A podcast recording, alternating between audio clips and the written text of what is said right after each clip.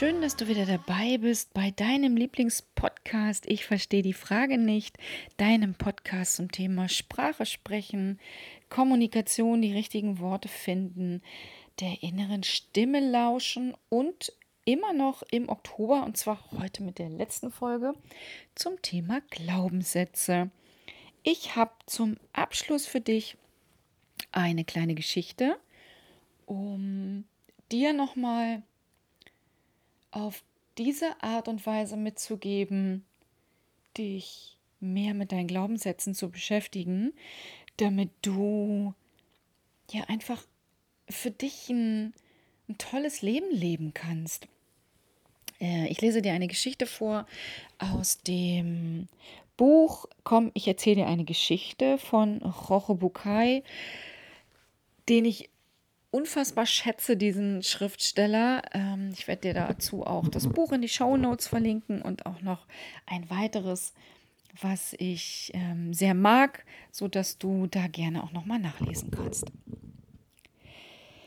Ich habe das Gefühl, dass es im Leben ohne Anstrengung einfach nicht geht. Und ich denke, dass das für jeden gilt. Hin und wieder, glaube ich, müssen wir uns alle ein bisschen ins Zeug legen. Wow, was für ein Glaubenssatz. Als ich diese Geschichte zum ersten Mal gelesen habe, dachte ich so, hä, das ist ja krass. Ähm, wie kann man so denken? Und ich durfte ja auch jetzt vor kurzem schmerzlich erfahren, dass ich ja einen ähnlichen Glaubenssatz habe. Mein Glaubenssatz ähm, lautete ja, ich muss immer beschäftigt sein. Also, ich habe das Gefühl, dass es im Leben ohne Anstrengung einfach nicht geht. Ich glaube, dass das für jeden gilt. Hin und wieder müssen wir uns alle ein bisschen ins Zeug legen. So ähnlich steht das hier. Ein Mann betritt einen Schuhladen und ein freundlicher Verkäufer kommt auf ihn zu. Was kann ich für Sie tun, mein Herr? Oh, ich hätte gern ein paar schwarze Schuhe, genau wie die im Schaufenster. Sehr gern, mein Herr. Sie tragen Größe 41, nehme ich an? Nein, nein, Größe 39 bitte. Entschuldigen Sie, der Herr, ich bin seit 20 Jahren in dieser Branche und Sie müssten Größe 41 haben, vielleicht 40, aber auf keinen Fall die 39. Ich möchte Größe 39 bitte. Darf ich freundlicherweise Ihren Fuß messen? fragte der Verkäufer. Messen Sie so viel Sie wollen, ich möchte ein Paar Schuhe Größe 39. Aus seiner Schublade holte der Schuhverkäufer einen dieser seltsamen Apparate, mit denen man die Füße vermisst, und ruft mit Genugtuung aus. Sehen Sie, ich hab's doch gesagt. 41. Guter Mann, wer bezahlt denn die Schuhe? Sie oder ich? Sie. Also gut. Dann bringen Sie mir bitte ein Paar in Größe 39. Resigniert und verständnislos geht der Schuhverkäufer ein paar Schuhe in Größe 39 holen. Unterwegs geht ihm ein Licht auf. Die Schuhe sind nicht für den Mann, sondern sicherlich sollen sie ein Geschenk sein. Bitte, mein Herr, da sind sie, schwarz, Größe 39. Oh, haben Sie einen Schuhlöffel? Sie wollen sie anziehen? Ja, natürlich. Dann sind sie also für Sie bestimmt. Na, für wen denn sonst? Ein Schuhlöffel bitte? Um diesen Fuß in den Schuh zu quetschen, ist ein Schuhlöffel unabdingbar. Nach mehreren Anläufen unter den absurdesten Verrenkungen gelingt es dem Kunden, den ganzen Fuß in den Schuh zu zwingen. Unter Schmerz und Wegeheul geht er ein paar beschwerliche Schritte auf dem Teppich. Fabelhaft, ich nehme sie. Beim Gedanken an die zusammengequetschten heißen Zehen in den 39er Schuhen bekommt der Verkäufer sofort Fußweh. Ähm, soll ich sie Ihnen einpacken? Nein, danke, ich behalte sie gleich an.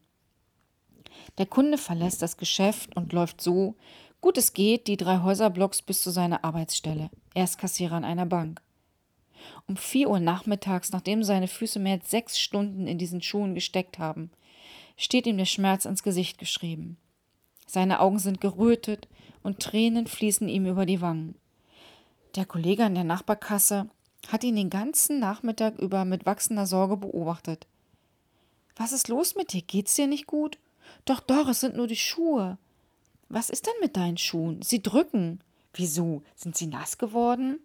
Nein, sie sind zwei Nummern kleiner als mein Fuß. Ja, wessen Schuhe sind es denn? Meine. Das soll einer verstehen. Tun dir die Füße nicht weh? Oh, sie bringen mich fast um, meine Füße. Wieso jetzt? Also gut, ich erklär's dir, sagte er und schluckt. Mein Leben hat gerade nicht viel Erfreuliches zu bieten. Eigentlich hat es in der letzten Zeit nur ganz wenige angenehme Momente gegeben. Und? Diese Schuhe bringen mich um. Natürlich leide ich Höllenqualen. Aber wenn ich in einer Stunde nach Hause komme und sie ausziehe, was glaubst du, was das für ein Wohlgefühl ist? Das reine Vergnügen. Ein wahrer Genuss. Wow. Diese Geschichte erinnert mich an Glaubenssätze, die wir unbedingt behalten wollen, wie dafür bin ich nicht gut genug, das steht mir nicht zu, das Leben muss anstrengend sein, ich muss immer beschäftigt sein, Geld ist nicht gut für mich, Geld ist sowieso nicht gut, oh, es ist Herbst, ich bekomme eine Erkältung, naja, wenn ich mit der Bahn fahre, werde ich sowieso immer krank und so weiter und so weiter. Diese Geschichte steht stellvertretend für die Schizophrenie, in der wir uns, uns, du, ich, wir alle immer wieder befinden. In diesem Zwiespalt, in diesem Hin- und Hergerissen sein zwischen, ja, ich weiß, es ist anstrengend, es tut weh, die Schuhe sind mir so klein, die drücken, und dennoch bin ich nicht bereit, das zu verändern, weil ich vielleicht möglicherweise nicht weiß, was dann kommt. Oder weil, auch wenn das ein richtig beschissenes Gefühl ist gerade eben, das ist, was ich kenne und das ist das, was mir gerade gut tut. Weil alles andere noch schlechter ist als das. Das meine ich mit Schizophrenie.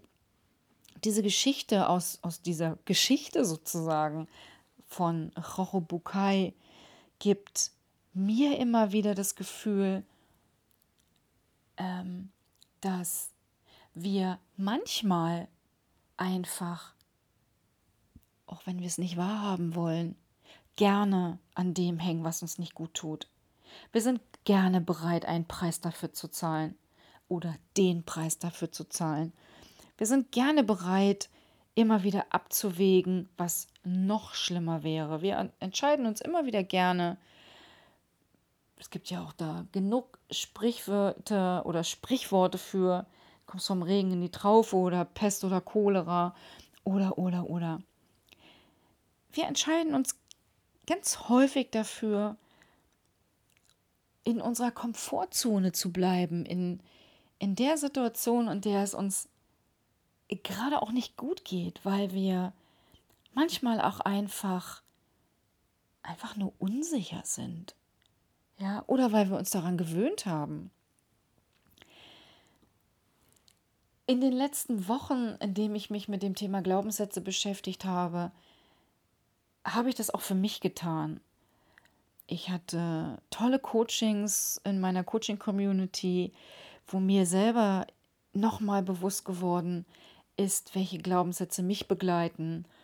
Und gerade dieser Glaubenssatz, ich muss immer beschäftigt sein, den ich ja in allererster Linie als sehr ähm, toll wahrgenommen habe. Also ich habe das überhaupt gar nicht als, als negativen Glaubenssatz wahrgenommen, sondern eher als ja, ich bin halt einfach beschäftigt, ich habe so viel zu tun und äh, ich muss halt auch immer was machen und ich bin halt auch überhaupt nicht ersetzbar und, und, und, und, und.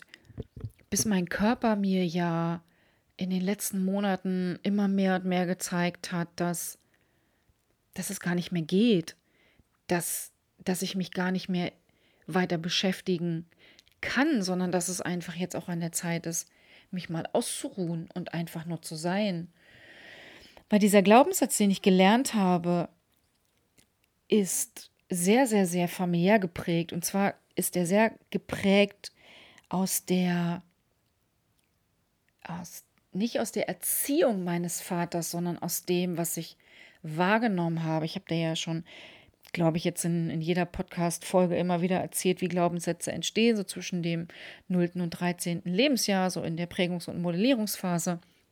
Und wenn ich so an, an diese Zeit denke, habe ich meinen mein Vater immer nur aktiv erlebt. Immer aktiv, aktiv, aktiv, aktiv. Nie, nie ausruhend. Und wenn, das ist meine Wahrnehmung dazu, gab ja auch eine Folge mit meiner Schwester, wo wir festgestellt haben, dass wir eine unterschiedliche Wahrnehmung über unsere Kindheit haben. Und wir sind ja gar nicht so altersmäßig, altersmäßig weit auseinander, sind ja nur drei Jahre. Ich habe meinen Vater hier immer sehr aktiv erlebt und in den Momenten, wo er nicht aktiv war, also wo er sich ausgeruht hat, war er krank. Also mein Vater war gefühlt sehr häufig krank. Ich kann mich überhaupt nicht daran erinnern, dass meine Mutter mal krank war. Aber ich glaube auch, dass wenn ich nochmal diese Geschichte jetzt als Metapher nehme, mit den zu klein geratenen Schuhen, ist es für viele Menschen einfacher zu leiden. Und ich glaube, mir ging das auch so. Es, war einfacher für mich zu leiden, diese, diese Glaubenssätze, dieses Glaubenssystem. Das ist ja ein System, das ist ja ein Default-Modus, in dem ich mich da eingerichtet hatte. So ist das ja nun. Ich hatte mich da ja eingerichtet. Ich habe das ja, habe das ja für mich gar nicht als dramatisch wahrgenommen. Ähm, und das machen ja ganz viele Menschen. Und wie gesagt, das ist wie mit den zu klein geratenen Schuhen. Ja, ich habe mich bewusst dazu entschieden, diese Schuhe zu tragen. Und ich habe mich bewusst dazu entschieden zu leiden, weil das, was dann auch passiert ist, dass wir uns entspüren. Ja, wie dieser Mann in dieser Geschichte, der hätte sich ja gar nicht gespürt, wenn er Schuhe angezogen hätte in Schuhgröße 41, die ihm gut passen, die, wo drin er gut laufen kann, die. Ich habe ja manchmal das Gefühl, dass wenn ich richtig geile Schuhe trage, dass ich dann wie auf so Wolken laufe. Ja, und und in seiner Situation hätte er sich nicht gespürt und so ging mir das auch. Und so ist das bei uns mit Glaubenssätzen. Manchmal brauchen wir einfach negative Glaubenssätze, um uns zu spüren. Ich wünsche dir, dass du aus den letzten Folgen viel mitgenommen hast, um nochmal dich, deine Glaubenssysteme, deine Glaubenssätze zu überdenken, immer in diesen drei Ebenen. Was glaubst du über dich? Was glaubst du über die anderen da draußen? Und was glaubst du global über die Welt? Und diese kleine Geschichte aus dem Buch komm, erzähl, komm ich erzähle dir eine Geschichte von Roche Bukai, die dir die Möglichkeit gibt, auch nochmal anders drüber zu denken. Und damit schließe ich diesen Monat, den Monat Oktober, zum Thema Glaubenssätze. Ich möchte heute nicht mehr beschäftigt sein und deswegen ist diese Folge ganz kurz und ganz, ganz klein und ganz fein und ich wünsche mir sehr, dass es dennoch einen sehr guten Inhalt für dich gibt. Ähm, der November geht weiter mit meinem absoluten Lieblingsthema der Sprache. Und zwar geht es um, wer spricht denn da? Nicht um die innere Stimme, sondern um, was hören wir überhaupt für, für Geschichten? Wen lassen wir überhaupt antworten auf unsere Fragen? In uns und in unserem Außen. Und ja, Greta und ich, Greta hast du ja, glaube ich, einmal schon gehört, jetzt wieder geschüttelt. Greta und ich, wir machen jetzt Feierabend, wir genießen jetzt unser Wochenende. Wir sind nicht mehr beschäftigt.